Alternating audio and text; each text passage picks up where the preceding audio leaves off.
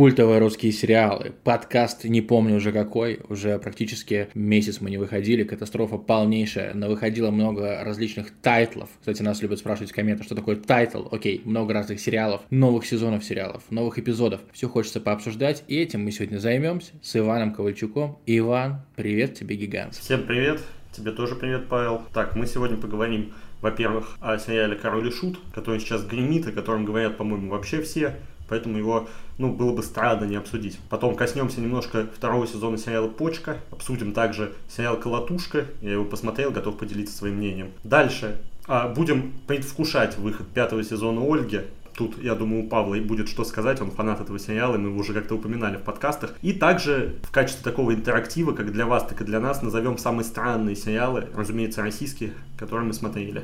Давай сначала с Киша тогда. Да, давай. А, ты, я так понимаю, еще не посмотрел все на данный момент вышедшие 6 серий. А, я это сделал. А, мы вообще должны были записываться на день раньше, но я решил, что по-панковски было бы накатить немножечко винишко в обед, а так как я очень редко сейчас употребляю алкоголь, просто крайне редко, даже вот на отдыхе недавно был, может быть, три бокала пива за все время высосал, меня развезло буквально с полутора бокалов вина так, что я просто сидел, и у меня язык еле ворочался. Я такой, и пришлось принести подкаст.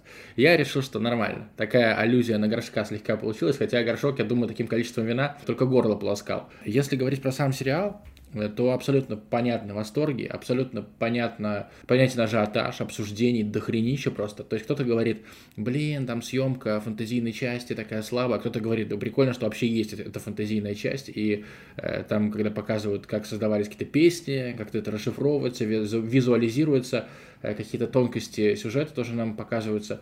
Это классно. Но я до сих пор, на самом деле, балдею от того, как играют актеры и Горшка, и даже Князя. Сначала Князь мне не особо нравился, оказался таким картонным.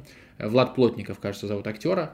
Э, вот, но потом он разошелся, как будто подрасслабился, как будто и по сериалу он тоже повзрослел, но Горшок это вау, это и мимика, и она совпадает с интервьюшной мимикой Михаила Гришинева оригинального, и в целом речь, вот это вот э, ё-моё в конце каждого предложения практически, или да чего, блин, вот, вот так, когда он разговаривает, это, конечно, кайф полнейший, и если до шестой серии сериал был таким нелинейным, то есть тебе показывают, ага, вот 97 год у нас, вот 91 год, э, вот там 93 вот 2003 и ты должен как-то ориентироваться, зная хотя бы приблизительную историю Короля и Шута, а если ты ее не знаешь, тебе будет просто тяжело смотреть сериал, то сейчас уже все, четвертый год, и как-то более-менее планомерно. Мне, конечно, такое ближе. Была у меня претензия, что князь из-за того, что он жив, как известно, из-за того, что он помогал в создании этого сериала, э, он как-то повлиял, чтобы себя показать с хорошей стороны, а горшка, э, ну, как раз-таки сделать таким э, неадекватычем, но я полностью переобуваюсь, на самом деле. Вот после четвертой серии у меня было такое ощущение, а после шестой у меня ощущение как раз-таки, что князь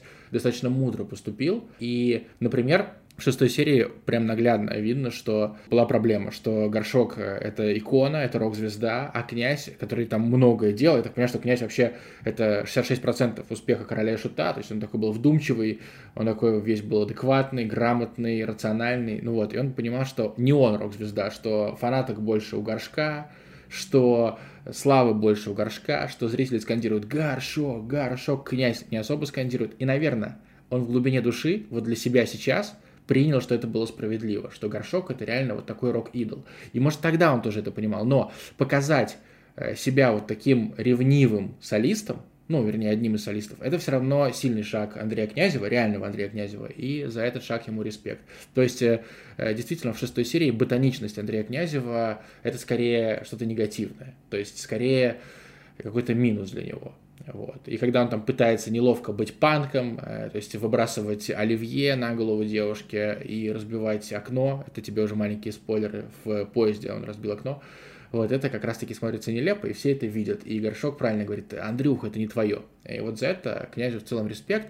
Ну, вообще видно, что над сериалом запарились. Э, я, честно скажу, вот еще там два года назад сказал бы, что излишне запарились. Сейчас я скажу, классно, что так сделали, что потратили время, э, что проконсультировались, видимо, с кем можно. Правда, найдутся, естественно, люди, которые скажут, а ничего, что князь вообще не показал свою первую семью в этом сериале. У него же там была и первая жена, и ребенок, не, но, судя по всему, это просто было не особо интересно. Если режиссер, сценарист и так далее решили, что это не особо интересно, значит, окей, это их право. Такие вот у меня тезисы. А что скажешь? А, так, давай я тебя, во-первых, э, чуть-чуть поправлю. Князя играет Влад Коноплев, а вот э, Горшка Константин Плотников, ты их объединил так в одного актера. А, да. Прекрасно, да.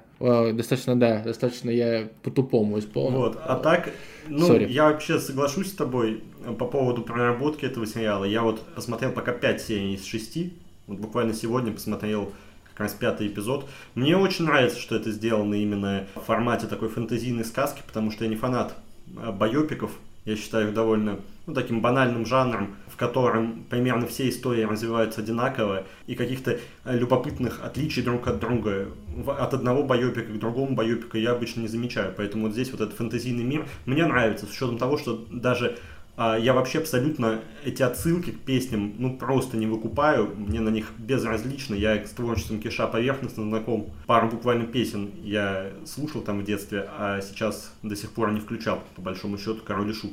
Вот, при этом мне нравится следить за этим сериалом именно с точки зрения фэнтези. Мне нравится, что берутся исключительно какие-то какие яркие эпизоды, то есть достаточно мало в сериале, да вообще нету как бы каких-то проходных эпизодов, каких-то проходных сцен, которые бы с творчеством Киша хоть и соприкасались, но какого-то развлечения, да, зрителю э, не приносили бы. Поэтому вот мне структура сериала нравится, нравится, как что он перескакивает от одного времени к другому. Вот это все, на мой взгляд, сделано прикольно именно с точки зрения зрительской.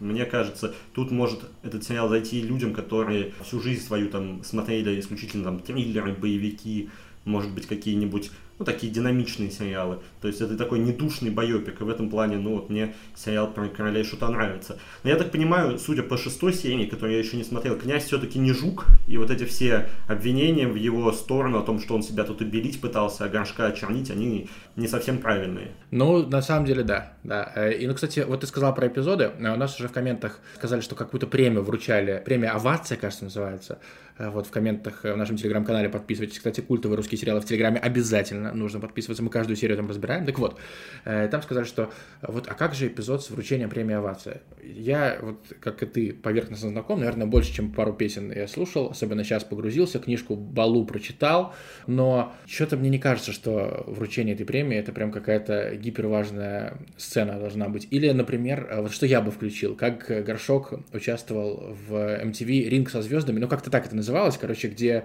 э, он дрался с солистами Нана, причем он дрался под ломкой, и это вот как раз можно было показать, что ему было очень херово, но он выходил и все равно как-то махался. То есть это было бы ярко. Но не включили, не включили. Зато, например, классно, что есть сцена, где горшок чуть не сгорел на нашествии. И она же вживую тоже есть. Это прикольно смотреть прям, ну, то есть есть запись этой сцены, и это круто. Такое мне нравится. То есть документалистичность Э, в каком-то виде сохранена. Ну вот, ну а князю у меня претензии в целом снимаются. Единственное, ну, вот говорю, может быть, какие-то моменты там он подсгладил, какие-то подизменил, чтобы просто упростить наоборот, чтобы действительно сделать такой трибют горшку. Я, кстати, посмотрел интервью Князева, знаешь, когда, ну, от какой даты? От июля 13 года только умер горшок, и несмотря на то, что они уже не были в группе, они, судя по всему, оставались корешами. Э, стоит князь, короче, и вообще на нем, во-первых, во-первых, нет лица, во-вторых, он несет какую-то ну, бессвязную херню, то есть э, как будто в него вселился горшок, то есть он вообще не формулирует мысли, он говорит, да, мы рассчитываем, что традиции панк-музыки будут как-то продолжаться. Михаил бы этого очень хотел. Ну, короче, вообще не то, о чем, наверное, говорят, если готовятся к этой речи. То есть для него это был сумасшедший удар, для него это была огромная трагедия. И видно, что вот даже по сцене как раз-таки шестой серии, где э, целуется, значит, э, князь с будущей женой, и она у него спрашивает, у тебя было такое, что ты вот сидишь в компании людей, и там какой-то человек, и вот ты на него смотришь, и все остальные вообще меркнут по сравнению с ним. Он говорит, да, у меня так было с горшком. Ну, то есть вообще не, не выкупил совершенно, э, что она имеет в виду, ее подкат не оценил. Вот, и я начинаю думать, что князь реально, несмотря на то, что он там постарше, капельку постарше горшка, они там все в основном 73-го года рождения, ну не суть, капельку постарше, и все равно он к нему относился, знаешь, вот действительно как к какому-то гению. Это круто. Да и само по себе тот момент, что сериал больше посвящен горшку, он абсолютно логичен. Но это фронтмен группы, да, это личность такая гораздо более культовая, чем князь, гораздо более любопытная по своему поведению, поэтому неудивительно, что большую часть времени, да основную вообще, сериал посвящает именно горшку, а не князю. Так просто банально интереснее, поэтому я не могу вот понять претензии людей, хотя я не так часто их слышал, ну, о том, что надо бы больше князя в этом сериале. Да нет, на самом деле, он здесь хорош с точки зрения второстепенного персонажа, а за горшком всегда было интереснее следить, поэтому ну, на мой взгляд, это такие слабые претензии. Ну, вот у нас еще было в плане такой вопрос, вот если оценивать сериал именно как сериал, сколько стоит поставить баллов ему? Твое мнение здесь интересно. Я так понимаю, всего 8 эпизодов, мы уже, ну ты уже 6 посмотрел, а я 5. Можно делать определенные выводы. Наверное, надо дождаться все равно последних двух, потому что есть опасения, что получится скомкано, прям вообще, знаешь, такие перескакивания с четвертого года, условно, на какой-нибудь э, десятый год, потом на одиннадцатый, там, когда они распадаются с князем, вот, потом сразу 13-й умирает горшок, потом еще что-нибудь в конце там останется. Вот э, этого, конечно, я боюсь, этого бы не хотелось. С другой стороны, а вот о чем рассказывать, э, например, с 5 по 10 год? Э, я так понимаю, что просто группа Король и Шут хорошо существовала, прилично себя ощущала, много выступала. То есть можно, да, рассказать конфликт, пересказать конфликт с их менеджером, этим чуваком, которому они разыграли приступ эпилепсии. Там менеджер тот еще жук был. Но вот в двух сериях это можно сделать. Короче, если бы я оценивал какую-то драматургию, наверное, я бы сериалу поставил уверенные 7, потому что, да, не запаривались над тем, чтобы э, было как-то складно, что эти, чтобы эти эпизоды идеально ложились, их просто нам показывают, нас заманивают эпизодами, по сути, то есть там их некоторые даже можно менять местами как будто. Вот, но это не сильно портит сериал. Фэнтези моменты какие-то мне нравятся, какие-то не нравятся, ну тоже там не 10 из 10, но и не 5 из 10. Так что 7-8 я поставил уверенно. А ты что скажешь? Ну я бы тоже вот семерочку поставил интересен момент здесь э, с романтизацией горшка, то есть да, с одной стороны мы видим такого панка-наркомана, с другой стороны мы видим достаточно романтичного героя, и вот если уж докапываться до сути, если уж уходить в такую документалистику, любопытно, что, ну, скорее всего, на самом деле это было немножко не так. Вот, и, например, вот первая жена Горшка, точнее, первая девушка, она была его женой, кстати? Анфиса Горшинева да, вроде бы была. Да, Анфиса Горшинева, вероятно, была его женой. Вот она тоже показана, ну, такая как роковая девушка, со своими тараканами в голове, да, но при этом такая... Ну, она мне вообще не понравилась. Мне очень понравилась третья серия, мне понравилось, понравились их взаимоотношения, в этом такое есть что-то рок-н-ролльное, и за этим, ну, было интересно наблюдать. Мне эта линия понравилась, но очевидно, что наверняка там в жизни все было немножко не так, они просто ширялись на кровати, поэтому не были настолько там а, притягательными в этот момент, я думаю, как раз выглядели больше как бомжи определенно, а, поэтому с точки зрения реализма, конечно, воспринимать короля шута точно не стоит. И в этом плане, опять же, здорово, что время от времени сериал переходит в эту фэнтези-сказку. То есть как будто бы сразу вот эти претензии реалистичности, они отпадают. Но, и, на мой взгляд, это все равно семерочка, просто потому что, во-первых, я не фанат жанра байопика, как я уже сказал. А, во-вторых, мне эта группа не супер интересна. Мне, возможно, больше хотелось бы посмотреть на какую-нибудь такую более реалистичную биографию Летова, и история о гражданской обороне. Ну да, еще есть определенные скучные моменты. Их тут как бы не убрать. Это все же, ну, по-прежнему это все же драма, да, такая, поэтому иногда бывает скучно. Представь, дел... да. делать сериал про какую-нибудь машину времени или про аквариум. А это же вообще, ну, не, не, не особо интересно. Ну, машину времени, аквариум не интересно. Ну вот гражданская оборона, на мой взгляд, Король и Шут, да, это группа интереснее в плане ну да, то есть как э, кино, да, интересно. Видишь, у нас уже вырисовываются условия, которые делают э, там зоопарк группа, да, скорее, ну фильм есть же тем более э, про Цоя и про Майка да, Науменко. Какое условие? Это, это, это смерть. Это смерть э, фронтмена или кого-то. Смерть и яркая жизнь. Ну вот есть же еще группа Ноль, например, с Федором Чистяковым, который музыку к Простоквашину новому вписал. Вот, он же известный э, момент, как он этими галлюциногенными грибами обдалывался на чьей-то даче и там угрожал убить какую-то ведьму, которая как раз эти, этими грибами его и кормила, там какая-то женщина, важная для э, советской рок-тусовки, тоже там на этой даче присутствовала. Это вообще, по-моему, была ее дача. Поэтому, ну, тут не обязательно смерть, тут скорее такая панковая жизнь обязательно. Я вот про Макаревича, честно говоря, а, иноагента Макаревича, да? Честно говоря, я не ну, помню да, да. определенных историй, каких-то таких ярких. Возможно, я просто не углублялся. Ну, у него, кстати, крут, крутая есть книжка. Я не знаю, э, уже осуждается такое или нет, э, когда мы говорим про иноагентов, но книжка действительно крутая. По-моему, называется «Сам овца». Э, достаточно странное название, но там объясняется, почему она такое. Я читал эту книжку лет 8 назад, и каких-то забавных историй там немало. Но чтобы их экранизировать, наверное, все-таки это слабовато с точки зрения, опять же, драматургии. Борис Гребенщиков только если рассказывать, как он своими речами, э, например, отбивал девушек у членов собственной группы «Аквариум». Вот, потому что такое, как я понимаю, было. Э, там рассказывали, что просто с какой-то чужой девушкой он завис на крыше, и к утру это была уже его девушка. И причем э, условный басист вообще не был против, то есть настолько был светочем для других резидентов аквариума Борис Гребенщиков, что окей. Вот, Юрий Шевчук, да, ДДТ. Ну, наверное, там, понятно, есть такая чеченская страница, есть все вот эти, э, ну, грустная совершенно история с его первой женой, э, чудовищная история, которая как раз-таки я забыл, как называется песня, но она идет 5 минут, и там понятно, о какой песне я говорю. Он упоминал Шевчук у иноагента Дудя.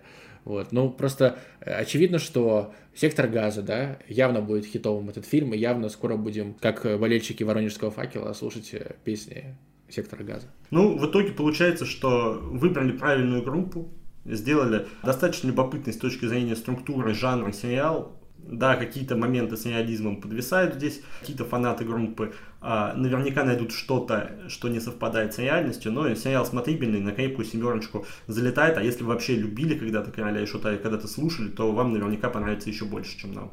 Ну, мне добавить нечего, давай переходить к следующему тайтлу. Давай, следующая почка. Вышел второй сезон этого сериала. Я так понимаю, ты почку вообще не котируешь, не включал ни разу. Тебе... Ну, неправда, не, не совсем так.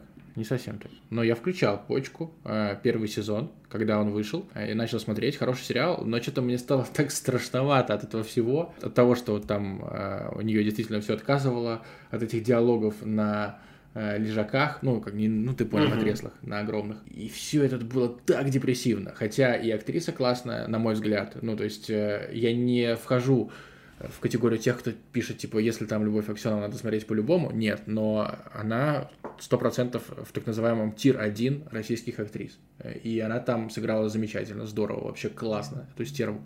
Ну, просто я бросил, может быть, не фанат жанра, может, что-то еще. Но э, очень много хороших отзывов, и вообще не осуждаю тех, э, кто этот сериал вносит даже в рейтинге лучших в истории российских именно сериалов. Полностью согласен про Любовь Аксенову. Да, она супер крутая, и в почке она играет нетипичного для себя персонажа. Как будто бы поведение актрисы очень сильно отличается от поведения ее героини. Ну, от поведения актрисы в реальной жизни, я имею в виду. Но второй сезон, я думаю, если тебе первый показался моментами жесткий, жестким и таким, ну, неприятным, то второй сезон, наверное, тебя еще больше бы смутил, потому что здесь, а, в отличие от первого сезона, героиня уже не ищет почку, у нее с, ним, с ней все в порядке, а вот у ее возлюбленного, назовем это так. Э, проблемы с почкой по-прежнему есть. Они познакомились в первом сезоне как раз вот на, этой, на этих поисках почки в этой больнице. И теперь она вместо того, чтобы искать себе почку, она ищет почку для любимого. Точнее, она делает все, чтобы он был ближе в списке вот этом находился а, на получении почки. Mm-hmm. То есть там перед ним человек 70, и она всем этим 70 людям пытается найти почки. Так это выглядит, и для этого она создает нелегальную клинику, находит врачей каких-то, находит гастарбайтеров, у которых эти почки вырезаются. Проводит даже эксперимент довольно жуткий с собаками. У нас в комментариях как-то замечали, что вот что этот эпизод слегка покоробил их, вот. Но такой эксперимент был, я уж не буду спойлерить тут. Кому интересно, там могут включить. Вот, и в этом плане почка второй сезон ее зеркалит первый. То есть тут на этот раз героиня Аксенова, во-первых, как я уже сказал про почки, то, что она их не себе ищет, и другим. Во-вторых, она идет против системы, хотя в первом сезоне она была такой пожарной инспекторшей, коррупционеркой, которая была как раз частью вот этой прогнившей системы. Теперь она идет против нее. Ну и третье, важное, она не лечится, а лечит в этом сезоне, и поэтому это такое зеркальное отражение, плюс изменилась немного цветовая гамма. В первом сезоне главным цветом был красный, теперь сама героиня Аксеновой как бы вся ходит в белом, и это тоже такой любопытный контраст по сравнению с первым сезоном. Ну и еще важный момент, то, что Аксенова, она в первом сезоне скорее была такой суперзлодейкой, которая столкнулась с определенной проблемой. Здесь она превращается в супергероиню, которая может открывать двери любого помещения, заходить вообще куда угодно, ей ничего за это не будет а, делать все, что хочет на пути к цели. И это тоже смотрится очень классно. Мне нравится, как второй сезон взаимодействует с первым, и в плане стилистики почка при этом не сильно изменилось. Есть какие-то изменения, там, как я уже говорил, в цветовой гамме, но это по-прежнему вот такое классное продолжение классного первого сезона. Поэтому если вы по какой-то причине до сих пор не включали второй сезон почки, но при этом посмотрели первый, ну, надо исправлять эту ошибку. Сериал, на мой взгляд, сейчас вышло 4 эпизода, на мой взгляд, вообще не упал в качестве. Остался на вот этом серьезном высоком уровне с классными эпизодическими персонажами, с таким жестким, абсурдным временами грязным, можно даже так, наверное, сказать. Ну вот жестким и каким-то абсурдным юмором в первую очередь э, сериал по-прежнему может порадовать. Давайте еще теперь, раз уж ты не смотрел почку, а я так по ней пробежался, всего 4 эпизода вышло, давай сразу а, к следующему тайтлу перейдем. тоже быстренько с ним покончим, это «Колотушка», сериал, который вышел на премьер. И я в декабре, когда слышал новость об этом сериале, я поражался тому, как подается он. Потому что вот гендир премьер Софьи Митрофановой, например, говорила, что в сериале «Колотушка» мы будем показывать культуру поп-ММА. Звучит странно. Достаточно любопытно, что такое культура да, поп-ММА. Звучит, звучит странно, что... как оксюморон какой-то. А, поп-ММА и культура как будто бы на двух разных полюсах находятся. Но, тем не менее, «Колотушка» вышла, и это спортивная драмеди о провинциальных пацанчиках, которые поехали в Москву, чтобы построить карьеру как раз вот в поп-ММА. Цель их основная – отдать долг за автомобили испорченные ими же, они там попали в определенную аварию. Такую аварию с участием автомобилей, которые стояли на парковке возле автосалона, очень дорогих автомобилей. И вот как раз, чтобы отдать этот долг, они идут в поп ММА, поэтому они в детстве занимались рукопашным боем, поэтому, ну, определенные скиллы имеют. Я посмотрел первые два эпизода, насколько я понимаю, вышло три, но пока третий я не включал. По первым двум могу сказать, что это достаточно банальная спортивная драмеди. То есть те, кто ну, любит вот эти спортивные драмы об истории успеха, успеха каких-то а, либо реально существовавших спортсменов, либо придуманных, они, наверное, в колотушке а, найдут что-то для себя. Но для этого нужно как раз любить вот этот жанр спортивный. Потому что мне кажется, эти истории тоже друг друга копирующие, как и байопики. Вот, поэтому в колотушке, на мой взгляд, интересен, ну, в первую очередь, не столько спорт, не столько вот этот поп ММА, сколько а, поведение таких провинциальных пацанов, в которых можно найти себя, если вы жили в провинции, росли там, то, ну, наверное, вам что-то из этого покажется близким. Но, опять же, сказать, что этот сериал хороший, я не могу. Это скорее такая средненькая драмеди, средненькая драмеди, которая подойдет определенной аудитории. Надо заценить. Вот по, пока по твоему описанию я вообще буду в восторге от этого сериала. Может быть, вполне такой может быть, потому что он точно неплох. Нет такого, что это какой-то разочаровывающий сериал. Мне, во всяком случае, в декабре, когда я услышал слова о культуре поп ММА, мне казалось, что это будет, ну, полный трэш, какой-то кринж. Нет, такого нету. Есть в нем определенные приколы. Но мне к сожалению, вот не нравится этот момент, когда главный герой как во всех, опять же, байопиках спортивных, получает сначала лещи очень долго, очень долго не может как бы никого побить, а потом в один момент начинает бить всех. И ты вот сейчас ждешь этого момента, когда же он наконец отлупит первого своего соперника, а пока в первых двух сериях этого и не было. Ну и там понятно уже, что в третьей серии он кого-то отлупит, в четвертой серии отлупит опять его, в пятой он вновь кого-то отлупит, начнет получать там определенную популярность, деньги какие-то, и станет таким успешным поп-ММА бойцом. Ну, это вот история успеха, в которой кто-то для себя что-то найдет, но для этого нужно любить как раз этот жанр спортивный. И поп ММА. Смотреть бои регбиста против моряка, пулеметчика и там кто там еще есть, я не особо знаю. Джигурды, бои Джигурды и Атара Кушинашвили. Да, это что же поп ММА, да, и рэпер Жиган против Шока, согласен. Э, так, ну колотушку ты проанонсировал, реально, ты так проанонсировал, что мне кажется, никто кроме меня не захочет смотреть, но придется посмотреть. К следующему Смотрите. выпуску я дам шанс точно колотушке, да. но у нас же еще уже буквально через 10 дней выйдет легендарная Ольга. Да, выйдет. Это уже пятый сезон, Выйдет получается. как колотушка на премьере. Смотреть колотушку можно и там, и вот как раз там мы Ольгу увидим.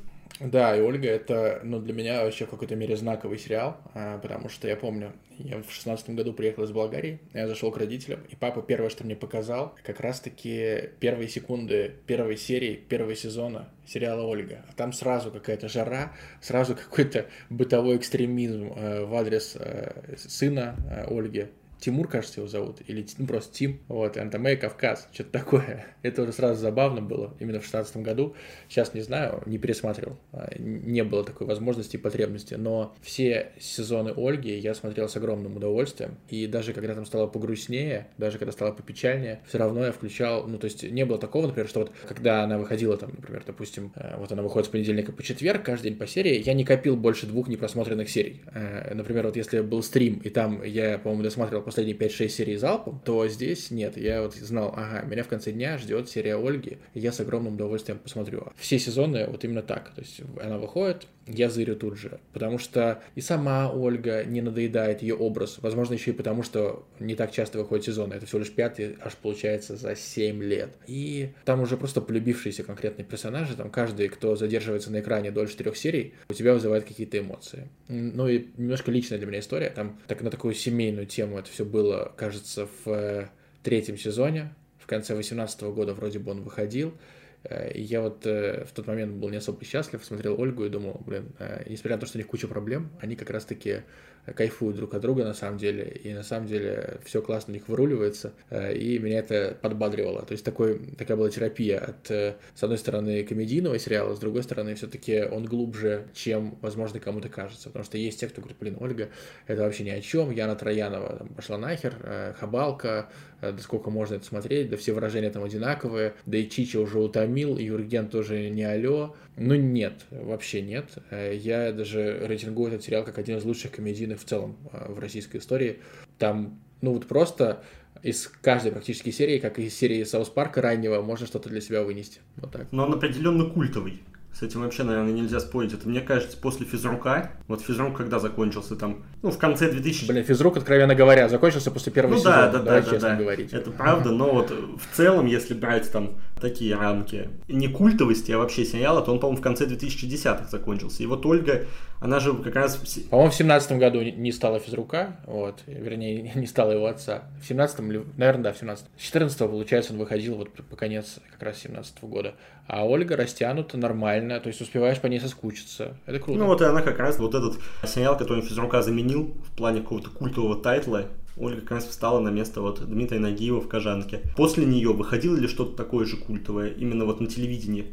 Ну, вот это вопрос. Пытались, кстати, сделать еще такой спин под Чичу, и, как я понимаю, Чича не особо вытянул. Я там посмотрел несколько минут, решил, ладно, не буду портить впечатление, с Чичем мне не зашло отдельно. Но сама вот Ольга, там, конечно, бывают проходные какие-то серии, от которых ты не кайфуешь, но э, до сих пор, например, мы с девушкой используем выражения какие-то, то есть, э, я не знаю, есть ли еще такие люди, если есть, пишите в комменты в нашем телеграм-канале, но там, короче, был эпизод, где чувак, э, кто влиятельный дядя, ну, реально там на какой-то дорогой тачке гонял и так далее, но у него не было голосовых связок, видимо, у него был какой-то рак, скорее всего, и он, чтобы общаться, прислонял такой специальный прибор к шее и что-то говорил, и за счет вибрации этот как раз мини-аппаратик выдавал речь. И у этого влиятельного мужика был помощник, и помощник такой был прям вообще вареный, абсолютно такой, не, не, не, примерно как батя, батя главного героя в сериале «Мир, дружба, жвачка». Понимаешь, о ком я говорю, наверное, да? Вот. И когда этот вареный помощник совсем задолбал этого влиятельного мужика, он поднес свой аппаратик к шее, и сказал «Замените его вместо этой вафли». Вот, и фраза «вместо этой вафли» это был просто до сих пор э, используется у нас дома, типа, ну, сколько можно какие-то там сопли жевать, давай уже что-нибудь решим. Вот, то есть... Э, Именно так это было произнесено. Ну и вот всякие атири-тири-тири-тири-пари в исполнении Юргена и многое другое. Это же вообще кайф. Ну, просто кайф. Ну вот в «Колотушке», кстати, э, к слову, о, о вафле. Там, главный, там брат главного героя называет как раз главного героя Вафля. Поэтому для тебя это будет, наверное, еще один повод посмотреть «Колотушку». Да, это супер. Надо будет врубать, согласен. Вот. Ну, жду, жду пятого сезона и надеюсь, что, что будет э, также иронично, тонко, местами вообще на разрыв смешно, что не будет э, совсем какого-то дикого абсурда, потому что он уже проскакивал. Все-таки проскакивал в последних сезонах, это глупо отрицать. Вот, но... Посмотрим. Выходит 10 апреля, а на ТНТ и например. Так, следующая тема. Э, поговорим про странные сериалы. Мне тут пришел как раз в Телеграме вопрос от Павла, а какой самый странный сериал ты смотрел? Именно, разумеется, российский имеется в виду. Поэтому сейчас вот на этот вопрос будем отвечать. Давай я первый начну. Я себе сразу выписал 17.03, который в прошлом году выходил. Ну да, действительно, странная нуарная комедия. Выписал Люсю, такая футуристичная драмеди. Тоже необычный как бы жанр, необычный антураж у этого всего. Но потом вспомнил сериал «Бег улиток», который выходил в онлайн-кинотеатре «Кион» и остался как будто бы незамеченным. А ведь это ну, очень странная какая-то вещь. Там по сюжету Дарья Урсуля, как Таиса, играет двух женщин как бы из параллельных миров. И вот в первом она работает в центре для подростков и борется с провалами в памяти, а во втором является журналисткой, которая ведет какое-то расследование. И вот до конца сериала непонятно, что это за две женщины. Они выглядят, ну, примерно одинаково. Понятно, их играет одна актриса. Сама история, она как бы переключается достаточно резко от одной героини к другой. Очень необычное зрелище, напоминает что-то от Дэвида Линча. Вот те, кто смотрел Малхолланд Драйв, например, могут понять эту отсылку. Напоминает еще творчество такого режиссера, как Шейн Карнт. Он такой малоизвестный, но достаточно прикольный. Снимал фильм «Примесь» и фильм «Детонатор». И это тоже такие очень странные сериалы. Очень странные фильмы, конечно. Вот, поэтому «Бег улиток», если вам нравится нечто странное, то тоже зацените, потому что такого снимается мало. Это такой многосерийный артхаус, очень запутанный. Еще можно вот вспомни э, Нолана сравнить этот сериал. То есть вот, на мой взгляд, как раз «Бег улиток» это, ну, пожалуй, самое странное, что выходило за последние два года. Не могу сказать, что это самое качественное, что выходило за последние два года, но странностей в нем достаточно много. И снимал все это режиссер Аюза, Стас Иванов, поэтому, ну, если вам Юз понравился, вы можете дать как бы шансы этому сериалу. Э, я вот хотел сказать про странные сериалы, а получается, что я буду называть сериалы, которые лично меня удивили даже не тем, что происходит на экране, а просто своим концептом. Например, есть сериал «Метод Фрейда». Э, там играет молодой Павел Прилучный, ему там лет 25. Э, его босса играет Иван Хлобыстин за 10 лет до криков Гойда. Вот, и там, ну, типа, какой-то гениальный консультант есть, и в 2013 году это казалось относительно не банальным, но я смотрел параллельно метод Фрейда и какие-то поздние сезоны менталиста. И честно тебе скажу, вот в тот момент я был близок к тому, чтобы больше никогда и ни за что не давать шансы российским сериалам. Потому что заявлено одно и сделано на фоне вот менталиста, который идет у тебя буквально там параллельно на другом экране, ну практически. Вот. Э, сделано настолько это было топорно, то есть, ну, это сериал, где зрители держат за дебилов откровенно, просто за, за идиотов, ну, за, за деграде полнейшее, ну, вот вообще не постарались. Другой такой сериал, тоже с неплохой концепцией, называется «Теория вероятности». Это сериал 2016 года, там играет 34-летний э, Максим Матвеев играет полнейшего додика, э, и концепт вот такой, я сейчас просто прочитаю из кинопоиска описания. Чтобы спасти брата, молодой талантливый математик Никита Пирогов придумывает схему, с помощью которой можно обыграть казино. Узнав о его таланте, боссы игорного бизнеса нанимают Никиту для вычисления шулеров. Ну, звучит прикольно, но исполнено просто катастрофически. Вот как бы здесь даже не странность, а какая-то вот ну, странное наплевательское отношение к хорошей идее, я бы так сказал. Если мы будем говорить о чем-то действительно, что меня поразило с точки зрения происходящего на экране, то самый странный сериал, ну это банально, но э, «Пингвины моей мамы». И название странное, и тема довольно необычная, и вот этот ребенок лысый, замечательный, который играет в куче сериалов, тоже такой э, оригинальный и странноватый. И там же глобально мало чем кончилось, можно сказать, ну практически ничем. То есть просто нам показали какой-то отрезок, какой-то промежуток. Вот. И сериал странный. Вот он странный, начиная с названия и заканчивая финалом. Так что... Он вот. Ну, да, может быть и так, может быть и артхаусный. Но ваши странные сериалы называйте, пожалуйста, в комментах, а мы с удовольствием почитаем. И еще ставьте лайк нам на Яндекс Музыке и 5 или 1 балл на Apple подкастах. Мы будем безумно благодарны. Да, это все обязательно. Ну а теперь что, прощаемся, я так понимаю? Придется прощаться, да. Э, и прощаемся мы дней на 10, э, пока попрокачиваем свою насмотренность э, и поучитываем ваши замечания по поводу нашего подкаста. С удовольствием их прочитаем, критику мы любим и уважаем. С вами были Иван Ковальчук, Павел Городницкий. Чао. Пока.